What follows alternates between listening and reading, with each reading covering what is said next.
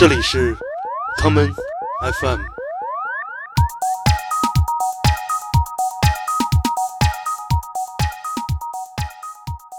也是那句，如果从文学而言来讲，它有很多象征的意味在里面。说，包括刚才说到，你不刹车，你永远刹不了车；如果你刹错了，你也也有问题，对吧？借由一个小巴的这样一个这样一段旅程，讲了一些其实根本 就是脑洞大开的就飞篇。在这方面，我 side track 一点点，我极力推荐另外一部也跟小巴有关的，叫。超时空要爱，有一个是让我觉得最有意思的，就大家都会冲上一个出租车，说追上前面那辆。那为什么重要？就是说里边剧情就是讲到，反反正都是男生嘛，男生怎样在地铁空间里边认识女生，而且是碰到心仪的对象。这让我感到最痛心的是，当有一些事件发生的时候。你可以毁坏一些不好的东西，对吧？你可以毁坏一些，呃，很傻的、很过时的东西。但你怎么能忍心毁掉一个，就是很俗的词嘛？城市名片。沙文熙，我最爱的香港女演员沙文熙，他们在沙文熙穿的红裙，在电车里边呃有所动作。不知道从什么时间开始啊，好像香港电影的重心，或者说是对于日常生活的观察，成为了一种重点。桃子从许鞍华的电影的生涯来讲，确实是拯救他一命的。他这个电影的成功之后，他才陆陆续续有别的后来的很多电影继续拍下去。由这些的创作来支持，我感觉很难说。那香港的电影工业、香港的电影系统、香港的电影圈是个怎样的存在？他把轻轨跟元朗跟天水围这种西北地方，把它当成为。起码上证因为来讲是一个香港的化外之城。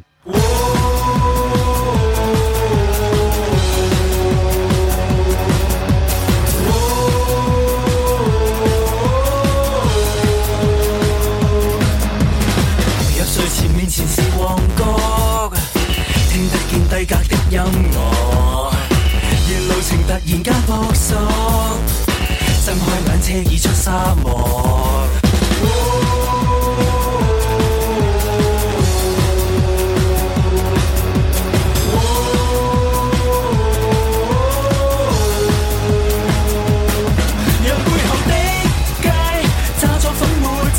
新的海港，再过生活，若活在这，快活，搭一架小巴，于那荒野中隐瞒。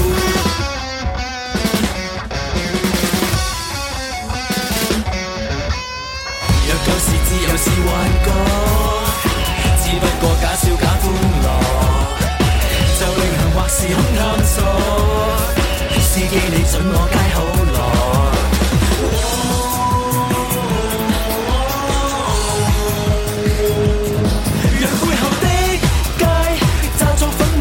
一个。新的海港，再过生活，若困在这里，不快活，搭一架小巴，于那荒野中隐没。让我离开吧，能够离开吗？我内心虽讨厌，但这仍是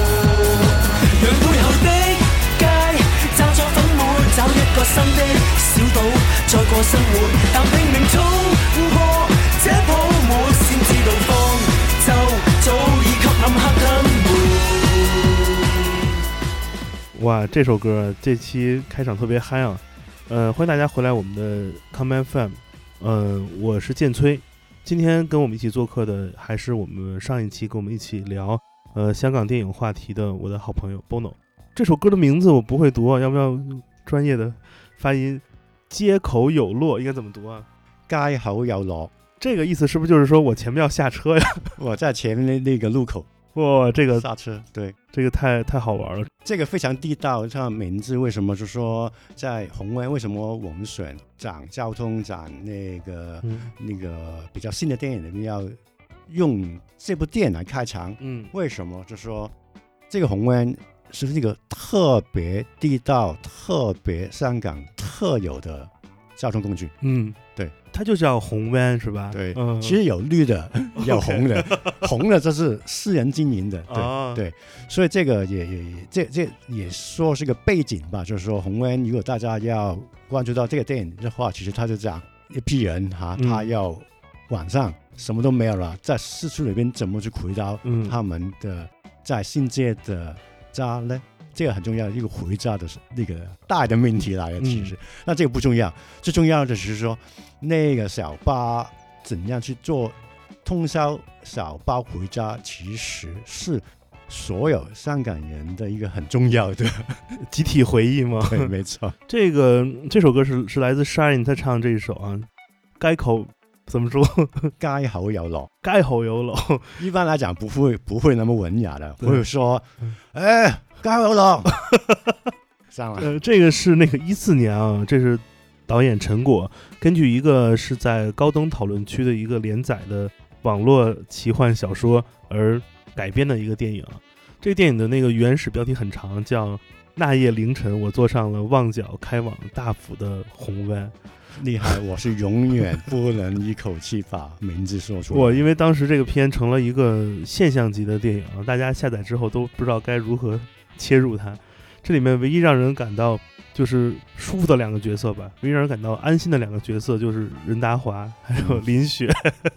简直是太有戏剧性。这很像是一个封闭场景的话剧，它它完全不像是一个电影给大家留下的感受。对这个，其实嗯我、当然了，大家如果没有做过的话，其实我有有有有必要要稍微解释一下嗯，到底这个交通工具到底有什么特点，好啊，然后为什么这个交通工具跟我们会说到这的那个香港的空间也好，香港电影未来也好有有关系。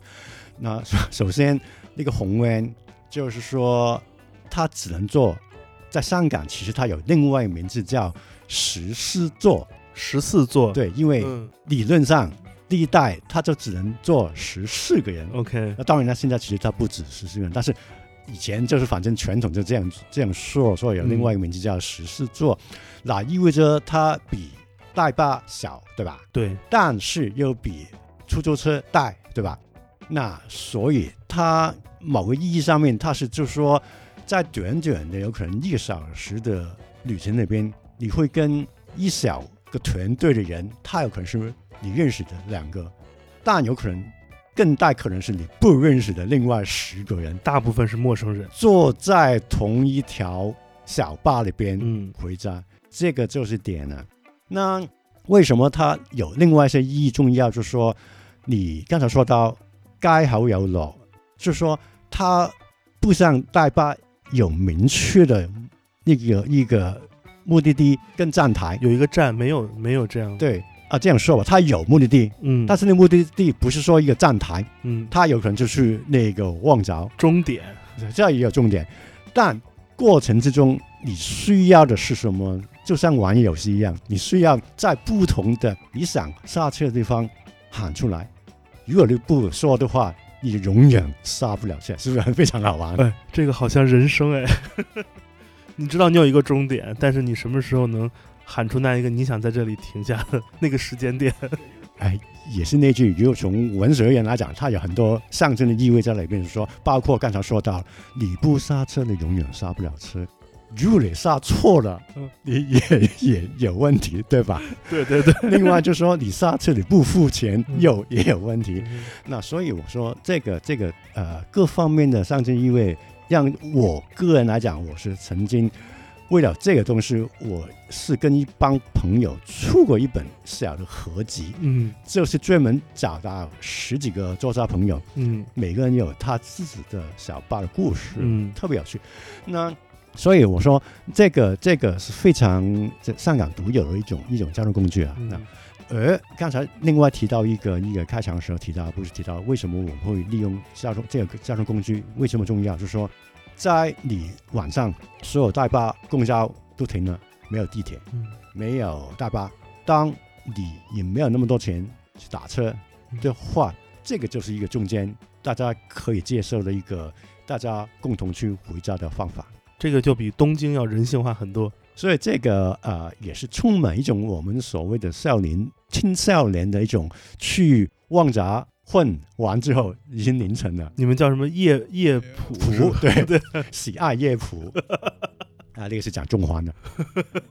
那那反正这个谱完之后吧，就说发现很多住在新界的人，大都是要回家的话，无论是回屯门嗯。还是回沙田、大埔、元朗，嗯。都需要坐这种小巴。嗯这个就是我们的其中一个说重要的记忆在里面，因为它确实就等同你当年去外面蒲的时候，嗯回去的时候那种哀求跟嗯惆怅，对吧？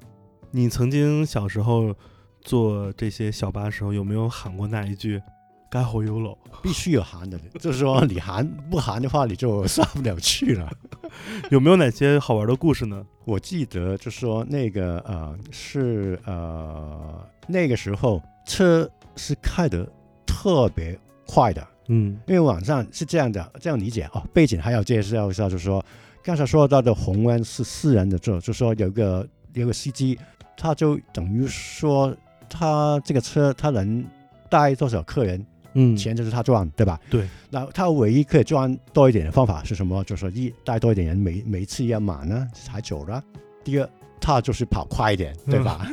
所以你可以想象了，嗯每一次坐那个红温经过嗯晚上凌晨没有没有别的车的公路，你可以想象那个惊心动魄的一个快速的飞驰的那个效果，是特别危险。嗯。很多故事都事故也是这种发生。那后来为什么没有这个问题啊？嗯。就是后来原来就就在那个几年前，有可能十几年前吧，反正就是说，嗯。就每个车里面太多意外发生了，所以的政府要车上面要安装一个这样子的速度监测哦器。放在车上啊，没错，而且是一个在右手边很大的一个呃数目字，嗯，它会把现在的速度表现嗯出来了。OK，所以搞笑的就出现了，比如说那条路是开八十的，对吧？嗯，是的，你会发现，哎，开到十八，他不断提示提到七十八、七十八、七十八，嗯。完了就他就超八十五，我八十五之后，他说立马哎又又不行了，又要过去，这很像，特别像一种要要经常要自我压抑的一种戏剧的状态，懂我意思吗对对明明是很嗨很嗨爬得很嗨，就快一百的，对，都不行，不行。现在然后发现很多无趣的人也好，很多关注安全的人也好，慢点啦，就说因为大家都看得出来是多快了，所以就慢一点慢一点。就这个这个呃多了那种那个乘客跟司机的互动，这一部电影其实是一个特别典型的，怎么讲？它是一种封闭式公路片，对吧？它不是那种说公路片是在不同的空间切片遇到不同的故事，有点像你串起了很多单元剧，他们在不同的场景、城市遇到人。这里面好像是大家在这里面要共同解决一个危机一样，它是一个借由一个小巴的这样一个。这样一段旅程，讲了一些其实根本就是脑洞大开的就飞篇。后来我们想也也不像是科幻，也不像是预言，就是那种、反正等一下我们再探讨它的故事跟它的形态、意识形态要讲的是什么。但是先把那个空间跟那个整个场景设定，我们去稍微研究一下。嗯刚才提到一个很重要的说，它比喻就是说我们现在同坐一条船，对吧？对，我们十几个人同坐一条船，那意味着它其实就是一个临时的舞台。嗯在这方面，我 side track 一点点，我极力推荐另外一部也跟小巴有关的，叫《超时空要爱》。哦，要爱，对对，有梁朝伟的啊，但是是一个比较没有什么名气的那个那个那个电影，但是关键点那懂看就看门路啊，那个导演呢，他真的名字没有出现，但是大家知道其实是刘镇伟，哦，他参与很多的。一听刘镇伟，当然了，他最近不行了，当然新的那那那几部，但是九十年代他还是拍了蛮多，我们呃呃影评人来讲是觉得特别有个人风格，跟能说是一种比较独特的香港电影，嗯，无论是空间，无论是它的那个设定，比方说九二黑玫瑰，对黑玫瑰，对吧？然后九一神雕侠侣，嗯对吧？都是他的。那后来才拍那个《西游记》吧，《大话西游》。所以我说那个电影也是讲到一一帮这样的人，他一块做那个小巴，后来就是等大家去看了，反正就是非常有我提到，因为他开始时候是做小巴，最后也是做小巴去结尾的，但是也是一种大家既然同坐在一个小巴里边，我们就现在开始只一百呃二十分钟，嗯我们就一块共同经历我们这个精神的故事。嗯所以这个对我来讲，小巴其实就是一个临时舞台。莎士比亚说的一样，世界无非就是大一点的一个舞台，对吧？嗯我们所有人都是站在其中的演员，对吧？嗯所以这个前设这个设定，我觉得特别有一种也是香港特有的这个设定在里边。对當天这世界的空间多冰冷，默默地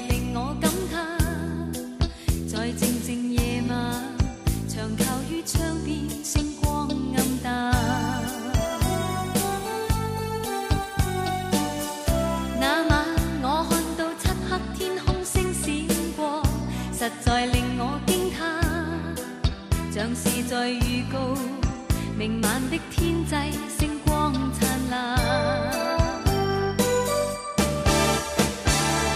想只想真情流露，何时跟他跟他一齊停步？欣賞欣賞星河誰造？遊船幾許幾許鋪成長路，星光之中仿如迷路。完全只因只因心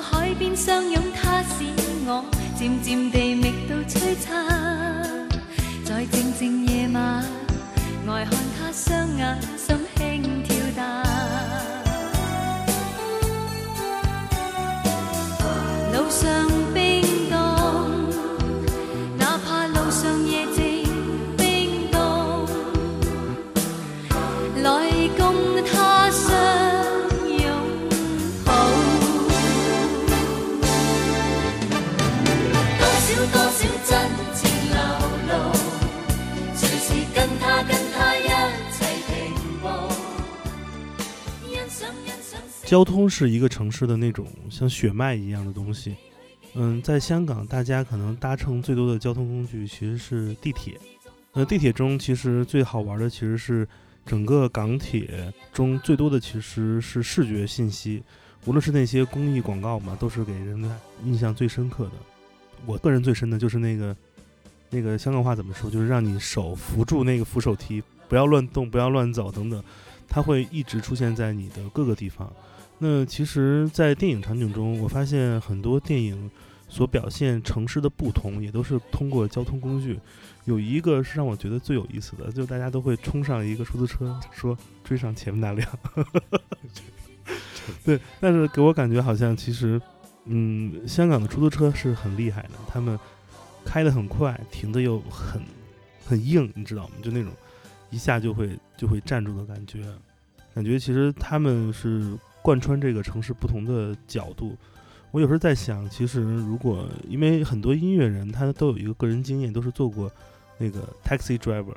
比如我们很熟悉的 Philip Glass，他在做音乐人之前就是开了两年的出租车，他找灵感也要赚生活费。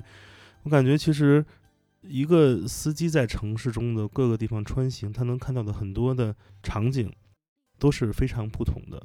嗯，有一些有一些，因为我没有坐过，比如说那些那个叮叮车，我就没有坐过。但是很多电影中都会展示这样的场景，所以我不知道，当一个香港电影它需要表达关于这个城市它的一些特定的情景或者状态，有没有哪些固定的交通工具或者交通的场所，比如隧道，比如说呃机场啊等等这些地方。这些关键点是和哪些香港电影中的常见剧情或者设定是有非常紧密的联系的？好比说，我们谈到某一某一个交通工具或某一个交通地点，就必定会引发某一种电影中的场景出现。对的，我觉得这个这个其实呃，选交通工具这个点去讲香港电影，其实建春里真的是 get 到这个 point 呢，因为其实这个确 确实是比较缺乏研究跟讨论的。那刚才提到的那个几个不同的，我们现在可以每个我们大概说一遍吧，有可能有都有可能跟一些那个电影有关。嗯那因为呃，集中讲地铁、那个电车还有出租车。那地铁我刚才提到一个一个很重要的点，就是说你看到的其实是主要是空间，为什么？就是说，而不是说你具体坐在地铁上面的故事。嗯为什么？因为其实八十年代当那个地铁刚刚引进香港嗯盖好时候，香港人其实非常兴奋，非常觉得是一回事儿。OK，为什么？就是大事情，大大事情，简直就是呃过渡到第一世界的那种那种，我终于变成 Tokyo，OK，对吧？New York，对，而不是北京。虽然北京一早就有，对吧？对对对，那为什么会这样说？因为那个那个时候地铁的空间，无论是它的设置，一种很光亮，很虽然我们经常来回想是有点冰冷，现在我觉得哦，他用的物料其实是很多是反光，对对，哈，有点冰冷的。但是冰冷另外一个极端也是干净，说你没有什么埋藏在里面的东西看到，对吧？所以那个空间是突然，而且是个地下的空间。嗯对于之前我们老是在讨论香港怎样密啊，那个密度太长啊，太多混杂东西在里边，又又又不同的在香港叫污浊邋遢，就是很多不同的垃圾啊。嗯那但是那个时候八十年代开始，地铁空间的出现，突然就让大家觉得哇塞，香港什么时候出现了这种那么干净利落、那么管理好、完善、有效的交通工具，而且确实影响到每个人的出行。是那这也是其中一个一个一一个对香港普通人对地铁的一个第一个印象。但是在电影里面，其实它有另外一个啊涵盖的意味在里边。呃，两部很重要的电影吧，嗯。不能不提了，也是八十年代地铁刚出来之后，呃，也赶紧就就去拍的，又觉得很新鲜的一空间嘛。对，一部叫呃有张国荣、嗯。陈百强演的叫《事业生嗯。Graduate》，其实。哦，OK，不是不是毕业，但是 graduate 之后他没有工，事业对生，他事业。那为什么重要？就是说里边剧情就是讲到，反反正都是男生嘛，嗯男生怎样在地铁空间里边认识女生，而且是碰到心仪的对象。勾雷，讲简单讲，其实这个，那这个是你现在来来看，当然是没有什么，但是当年你会觉得为什么他会这样拍？而且另外一部电影叫《缘分》，嗯也是张张国荣的《缘分》，他就派张曼玉。那为什么重要？因为刚才背景说了嘛，作为一个那么新的公共空间，它确实会让所有不愿意在以前在车站里边碰到的女生，你怎么搭讪？是也很难，因为那个地方根本就不浪漫，旁边就有人在吐痰，对吧？嗯前面你这样汗流浃背，对吧？地铁不一样，地铁最重要什么？嗯，有空调，对，是个全天候。它最重要给了女生什么呢？你猜？洗手间吗？没有。这也是我们几十年来最诟病的是，它不像日本那么方便，有那么多小站。当然，你可以问那个啊每个站的服务员去问拿钥匙，不是这个。最重要就是它全天候作为一个温度统一的地方，它让大家可以穿好一点，化妆好一点，哦，对哦，完全成就白领 OL 美女系统的一个很重要的一个点。这个需求太重要了。太重要了，因为前每天早上我们这样被巴士，就是说挤大巴是没有人性在里面的，你不能坐坐车那么多，对吧？对打车都多，那所以完全就是那个地铁的改变，我们说的整个城市的穿着打扮，嗯，而有那个穿着打扮有漂亮的女生那边，就自然吸引男生去跟他们勾搭，对吧？有勾搭就有剧情、有故事可以讲了。所以你可以发现，最早跟地铁有关系的香港电影，都是从怎么去勾女有关的一个 一个一个剧情在里面。这是最大的推动力。呃，我记得另外一个再讲多一点，就是说音乐界也一样，就是说那个我记得当年，呃，陈百强，就当年的最重要的，比张国荣当年还红的时候，他其中第二张还是第三张的专辑有一首歌就叫《地下铁的故事》，第一句就说地撒铁里面碰着他，就已经很明显来讲这种男女在地铁这空间里面搭讪认识那个感动在里面，所以我觉得这个也是一个非常典型的怎样去空间跟交通改变一个城市生活跟电影的。我相信，如果大家问所有第一次到这个港旅游的人，可能如果他有一周时间在这里生活，在这里旅行，他能留下深刻、最深刻印象的，一定百分百是地铁，因为这里的地铁真的它和所有的城市都不一样，它有自己的特别规整的系统。就是首先啊，它不像比如说你在东京的地铁，呃，东京地铁其实其实由于很多的说明字的文字很乱，就很复杂，因为它的很多的大的站是由私铁、还有国家铁路、还有各种各样的公司来一起使用，很多地方很混乱。而且日本是一个单一语言的国家，它不像港这边是中文、英语都是一起在使用，就是它的友好程度没有这边高，而且整个整个香港港铁是一个特别完美的存在。就它的所有都是非常非常的合理，这让我感到最痛心的是，当有一些事件发生的时候，你可以毁坏一些不好的东西，对吧？你可以毁坏一些，呃，很傻的、很过时的东西，但你怎么能忍心毁掉一个，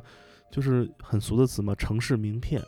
所以就是前不久很多的发生，让我感受最。最难以接受就是对地铁的这样一个一个摧毁。我觉得这个城市的地铁太厉害了，就是是一个已经跟人融为一体的这样一个交通系统存在。它早期时候其实很早，我觉得他们总体的整个美学的概念已经非常周到，就是说他想到，你记得吗？就是说我们说你其中一个对我来讲最大的感悟就是说。每个站台你是不会搞乱的，就你在中环，你看到的颜色，嗯，是蓝，对。然后你去到尖沙咀，你去到北角，你猜到旺角，也是不一样。只是通通过一种很明显，之前已经想的通、想透一种设计美感的概念，去把不同的站台、不同的站。区分起来，这个我觉得特别厉害，做到了一个一个设置。我有一个疑问，因为有一个车站我从来没去过，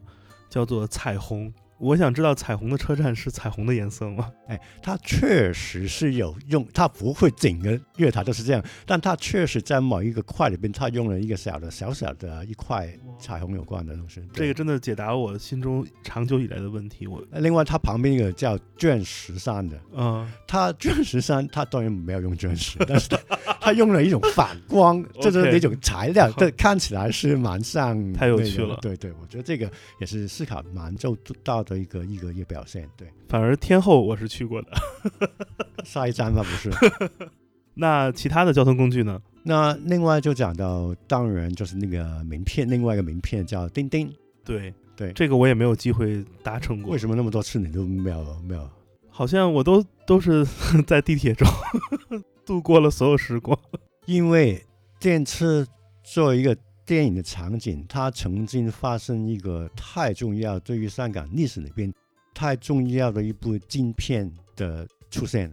那所以这个是如果要要要要说，呃，香港新浪潮的回顾也好，香港电影发展到香港的镜片的、历史发展，到香港的怎样去讨论那个流行文化跟审片的尺度的问题的话，这是不能绕过的一个电影，叫《烈火青春》，嗯，谭家明的一个一个作品。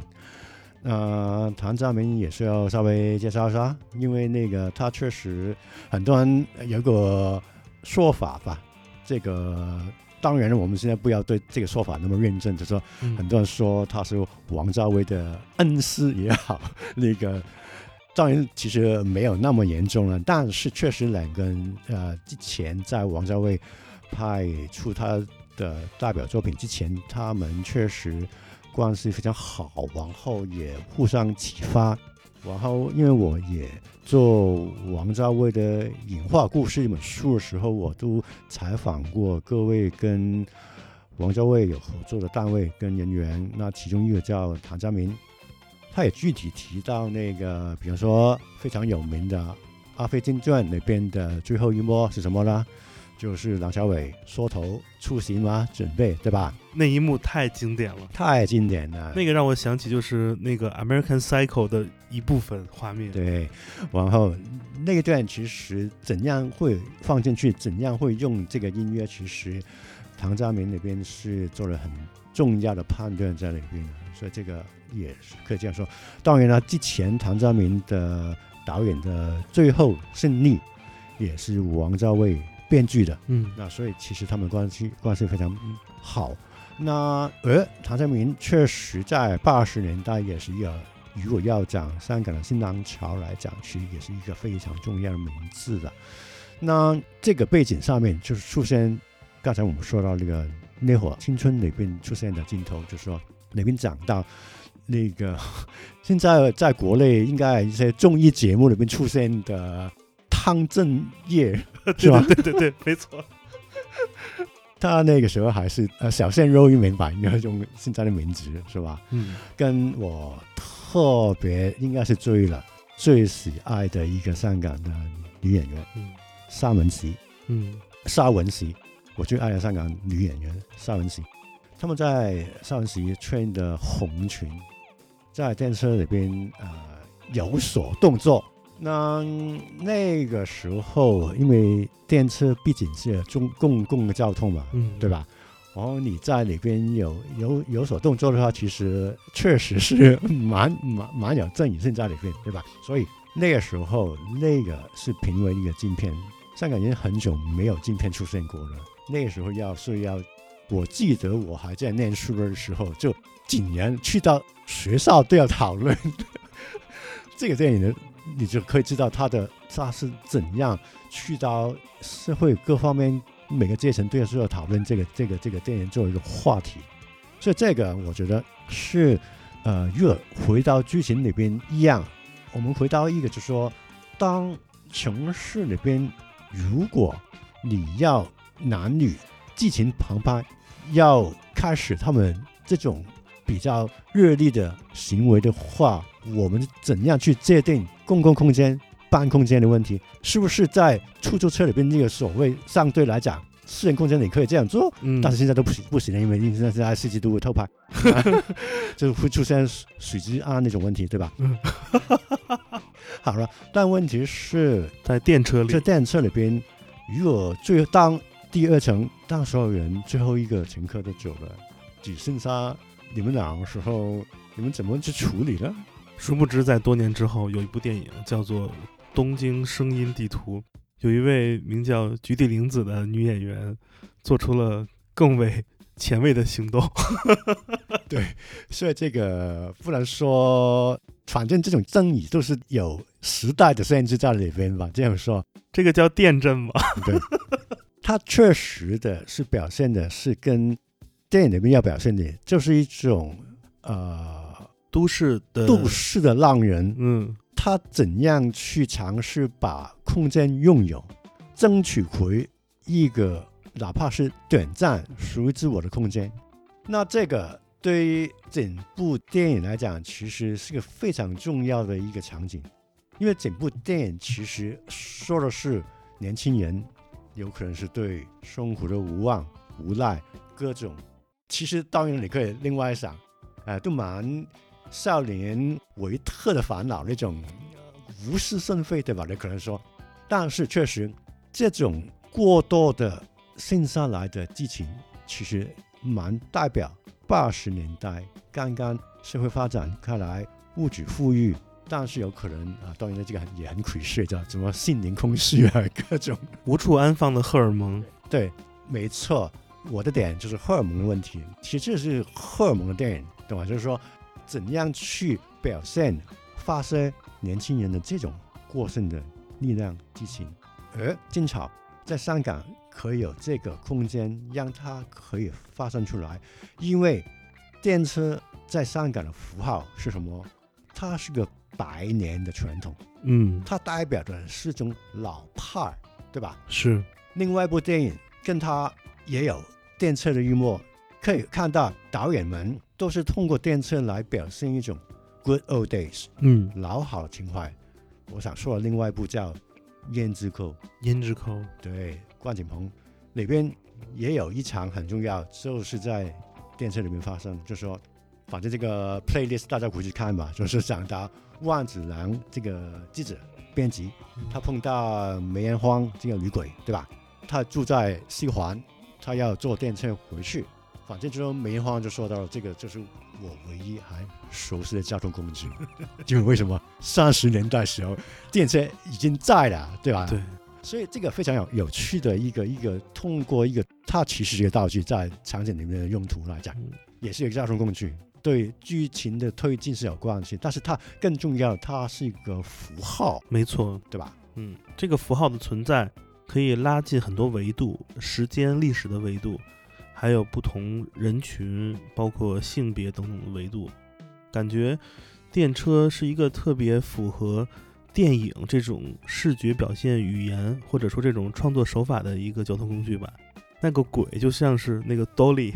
dolly in dolly out，然后它的行进的速度其实也是符合人们起码是镜头来捕捉很多情景的这样一个一个，他们的同轨性很强，所以这个会让人脑中会自然想到很多画面。你就想想那轩尼诗道那个两边的楼是那样高，然后中间有这样一个区域的存在，还是挺美的。但是我还是很遗憾没有机会做过。呃，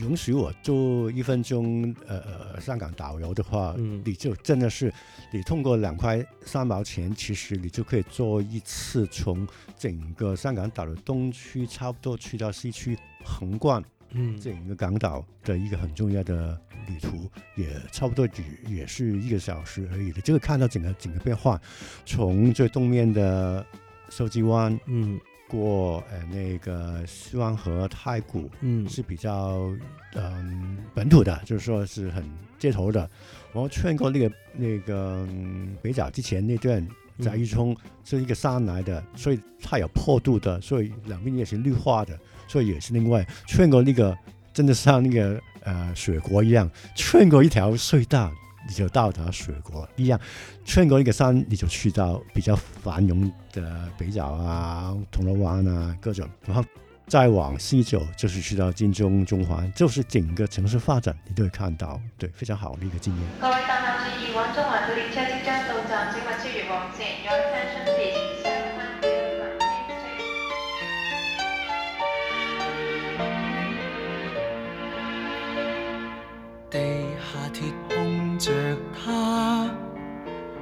比心中女神進入夢。地下鐵再遇他，沉默對望車廂中，地下鐵邂逅他，車廂中的暢談最受用，地下鐵裏面每日相見，愉快心裏送。每天幾分鐘，共你心聲已互通。旅程何美麗，如在愛情小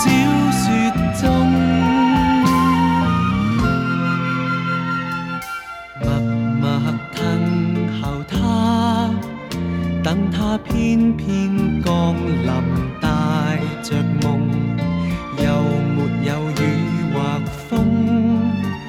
何时渺然失放縱？日日在等候他，無奈心中愛神要玩弄。地下鐵約會似是中斷，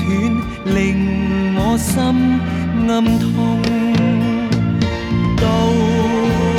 理說不通，未到高峰已劇終。愛情難結局，期望再會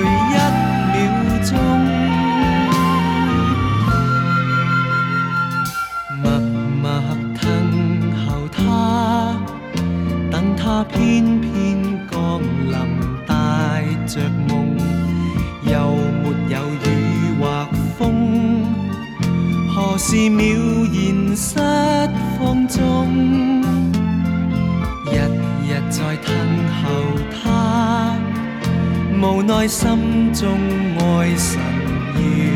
玩弄。地下鐵約會似是中斷，熱愛心里空。不知道从什么时间开始啊，好像香港电影的重心，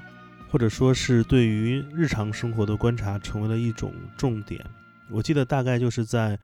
呃，许鞍华导演在拍《天水围》的时间，那个正好那个时代，全球的思潮都在往一个方向进行拓展，也就是，呃，日常生活的奇迹，或者说来自于日常生活的革命。无论是当代艺术领域，因为正好那几年的，譬如像同期的，你会看到里昂双年展，它的主题也是关注回归日常生活以及最基础的市民层面的生活。这个思潮一直延续到了最近这几年，包括前一阵儿，呃，Rim Koolhaas 在做威尼斯双年展策展人的时候，他也把建筑体对于一个都市的人的这个基础的需求作为他的研究重点。感觉有这样一个时代，香港电影也也受到了同样的影响，就是把他的很多目光关注到了这些基础的市民生活，所以公共交通以及像关注到天水围这样一个区域，是成为一种已经不光是学术层面在做城市研究的一个观察点了，更重要的成为了文艺创作者的一个创作主题了。有没有哪些这个时代出现的电影，其实也关注到了这些呃这些人群或这些事情？因为对于他们的关注和描述及讲述，也深深的影响到了去年的一些事情嘛。因为很多矛盾可能是就像是你知道，你无法判断一个火山口里的岩浆，它是距离火山口还有一千米还是五米，因为你很难感受到，直到它喷涌而出之后，你才发现哇。大的事情来了，所以可能就在一二年、一三年到今天这七八年中，其实这样的对于市民、对于普通劳动人民的关注，其实也是有这样一个积蓄的力量吧。有没有哪些和这个有关的香港电影的一些值得大家来看的影片呢？刚才你提到一个徐安华，因为他天水围其实确实从拍摄手法来讲，到他关注的具体的在地地下层的人民、普通人民百姓的生活来讲，其实也是我我说它是个无意识的突破，为什么？就说嗯嗯，大家如如果要回回看的时候，它其实你看就知道，它是有极低成本的拍摄的电影，对吧？对它用简单的演员，嗯用很真实的拍摄手法，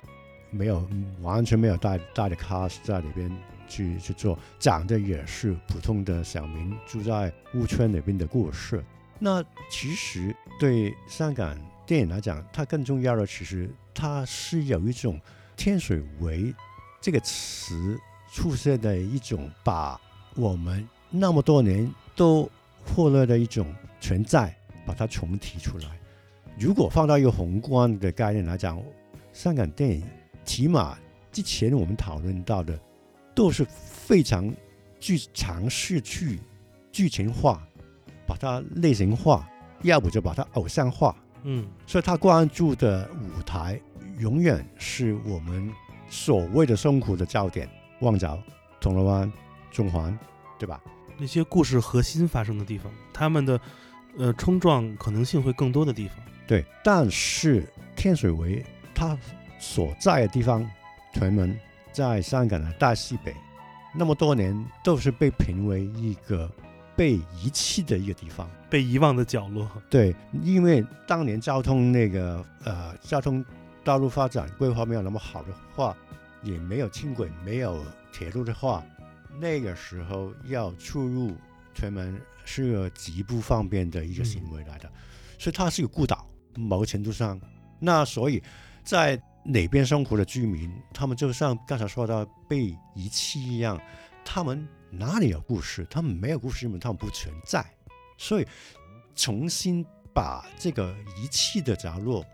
重新放到地图里边，尤其是香港电影地图里边，它是第一步是做到这一点的。所以这就回到刚才说到的，这个跟整个世界的思潮也好，关注，如果你说再说极端一点，说到左派讨论的那种典型的啊平民百姓他们的生存权，他们的会碰到的平常的生活情况，这是有关的。那那个时候，当然呢，我们就不要完全把它浪漫化，而是把它完全学术化。对于许鞍华来讲，那也是他一个职业生涯里面的低潮。大家如果要要回放一下，其实那个时候没有那么多，哪里有什么黄金时代跟还有后边的很多所谓的大的 production 拍，嗯那个时候虽然话是没有电影拍，懂我意思吧？那怎样去用一个低成本继续维持去拍摄，保留一种激情，保留自己的所谓的匠人的一个技术？我老是听到香港的电影界的人跟我说到一个很重要的点：不要想太多，你不要太光荣化什么电影的理想啊，什么没有了，我们就是有的拍就拍，完整。这个是那个我听到的蛮多的电影人，他真的真的是这样说。对许鞍华，如果放到这个事件的脉络里边，就是说没有什么要鼓励什么底层人民生活，我关注什么什么弱势社群，这都是另外一回事。最重要的是，我还想拍电影的话，我可以怎怎样做？对我可以拍什么？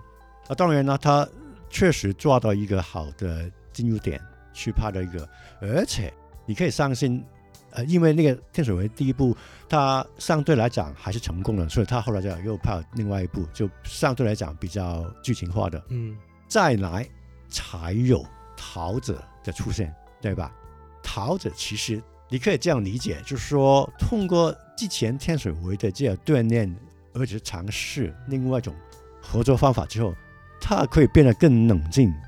更简约，去拍工人跟主人的故事。他有中心人物了。对所以这个你可以说，这个是一个锻炼来的，也是一个怎样去把这个呃关注点从大明星，比如说刘德华在这个店里面肯定提供了很多支持在里边的，对啊因为他跟呃许鞍华是非常好的搭档。刘德华第一部电影《投投奔奔怒怒海海》也是合作的，那所以这个他们关系肯定好。但是最重点是说，在这个电影里面啊，李德华完全抛弃他所谓尝试去抛弃他所谓大明星的的光，对吧？去踏踏实实的就就就就配这个这这戏。我所以我觉得这个这个每个电影人都有他发展的路上吧。嗯桃子从许鞍华的电影的生涯来讲，确实是拯救他一命的。嗯他这个电影的成功之后，他才陆陆续续有别的后来的很多电影大片，继续拍下去。而且其实最开始拍《夜雨雾》和《日与夜》的时候，这两部的钱是王晶给的。那桃姐时候又是刘德华的那个 foundation，他的那个是那个电影基金会做出资。你会发现，来自于最主流的明星或者最主流的这样一群聚光灯下的这些艺人，他们会用自己的资金投资方式来牵动这些创作者。因为这个和你作为一个公众人物，你来做宣传和呼号不同。那投资嘛，那就是真的真金白银，由这些的创作来支持，我感觉很难说。那香港的电影工业、香港的电影系统、香港电影圈儿是个怎样的存在？这样的境地、这样的关系，其实你很难把它来同比其他国家或者其他地方的这样的区域能有这样的一种关系网络，所以这是一种特别让一个让我这样的外人感觉是一个又惊喜又吃惊但又很感动的一种一种关系吧。里面提到的一个重点，其实说那个弹性特别大，就说没有什么是不可能，因为没有什么限制在里边。因为很简单，就说如果我是一个投资者，我为什么会判断到我要开拍这个电影？因为哦，那个导演有名气，嗯然后有演员的支持。但是如果我看完剧本之后觉得，哎，这个剧本没有什么 commercial 的吧？对啊，怎么放，怎么排片啊我，对吧？太多考虑在里面，有可能在，因为很多别的国家也好，有很多它固有的一些限制在里边，尤其是如果在呃在国内的话，他会考虑到很多呃，现在我们都说电影院排片的决策已经是决定一一部电影的生死了，对吧？那但是在香港那个时候，其实考虑到没有那么多，因为他永远会知道，第一这个牌面啊，其实你可以去电子，你去完电子之后，有可能去一些那个香港的小众的电影院，他也会放，嗯。回头也可以放到 DVD 各种，其实他没有那么计算到一部电影的投入跟产出这些问题，也没有那么注意到他后面要嗯那么多的配合的问题，所以这个在没有那么多限制的考虑之下，其实是就是部队的可能性就这样来的。我觉得这个是其中一个我们说的是万事都可能的一个一个想法的时代是的时代吧。对，呃，说回到《天水围》这个电影，其实它也回到交通的问题，我觉得也有另外一个点蛮有趣的，就是你没有发现，因为去天水围跟元朗其实也有交通工具是所有别的香港地方都没有的，就叫轻轨。嗯就是一个上一个电车，但它是快一点呢，就是一个一个电动小的火车吧，这样理解吧。但是它服务的区块是比较小的，就是就来来去就是就是香港西北的几个点。我发现了，它有一个电影人用轻轨的时候，都比较有一个有趣的现象是，他把轻轨跟元朗跟天水围这种西北的地方。把它当成为，起码象征意味来讲，是一个香港的化外之城，就是说它是在文明以外的一个，所以它允许发生一些嗯比较激烈的打架啦。很多时候在轻轨那边打架，是最近我看的最近一部应该是那个九龙九龙不败吗？对，也将军是吧？对，张晋，这个是陈果，好像九龙不败好像是陈果这个对对对，最最最低估的一部。我也把陈果都拉进来嘛，所以没办法。对，陈果的九龙不败。对，他其中一点就是讲那个那个将军他在那个轻轨里面打到一塌糊涂的，当然他是那个道具了。但是我我的点是说这个就是那个呃大西北嗯。永远在香港的地理来讲，香港电影的地理来讲，它是演一个没办法，你要逃避的话，你就逃到这个地方。嗯。因为另外有个地方叫南山围，嗯。就是一个另外一个比较出名的一个有像一个水乡一样吧，就是你可以你要坐那个渡船去到一些湿地里边，有些很多大自然的风景吧，反正就是嗯。都是个很久很久几十年都是香港拍电影的一个很有名的场地，都是这样，就说